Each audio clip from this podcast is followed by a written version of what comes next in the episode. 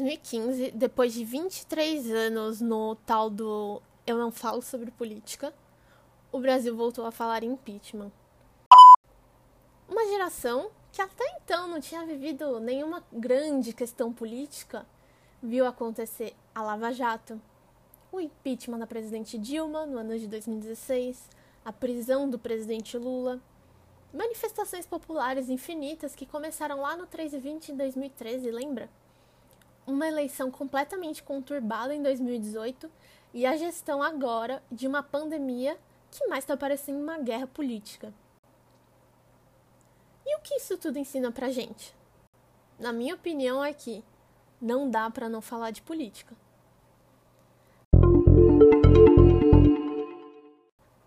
Eu acredito que mais do que qualquer acontecimento, as eleições presidenciais do ano de 2018 mostraram o quanto o brasileiro é despreparado para falar de política.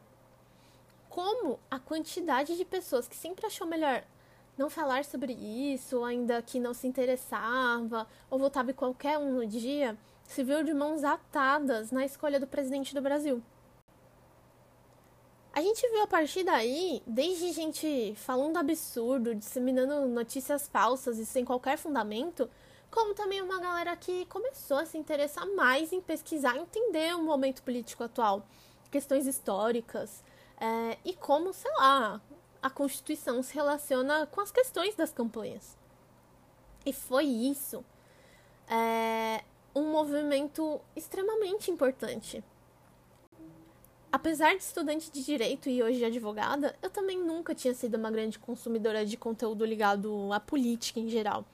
Sempre tive ligada, interessada, mas nas questões específicas ligadas ao feminismo, porque é o que eu achava só que me atingia diretamente. Mas aí eu percebi uma coisa, que para a gente falar sobre qualquer assunto de cunho social, seja saúde, educação, emprego, feminismo, liberdade, sexualidade, precisamos urgentemente falar e entender o mínimo sobre política. Sabe por quê? Porque é através da política que todos esses setores se desenvolvem.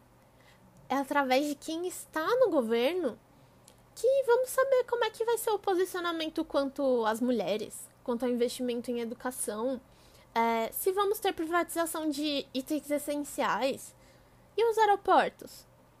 E os concursos públicos, como que ficam? Vai aumentar a passagem de ônibus e de metrô? E as multas de trânsito, para onde que vai tanto dinheiro, meu povo? Entende a importância?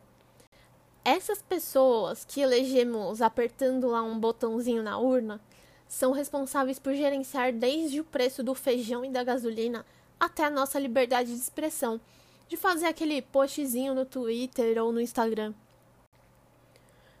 No cenário atual, estamos vivendo uma crise mundial devido à pandemia do coronavírus. E o Brasil tá como? Em guerra política. Lamento. Quer que faça o quê? Eu sou Messias, mas não faço milagre. Vamos priorizar o quê? Saúde ou economia? A gente tem como encontrar um meio termo com tudo isso?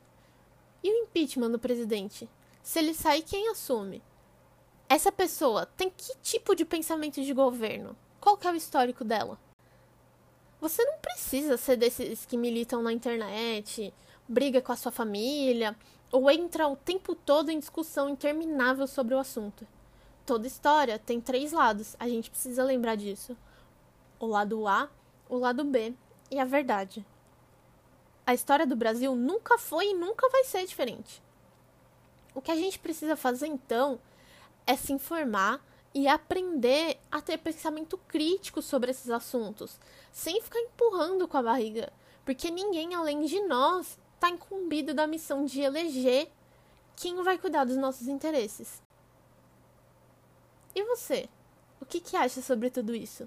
Se interessa por política ou não tá nem aí? É militante de internet ou prefere ir pra rua protestar?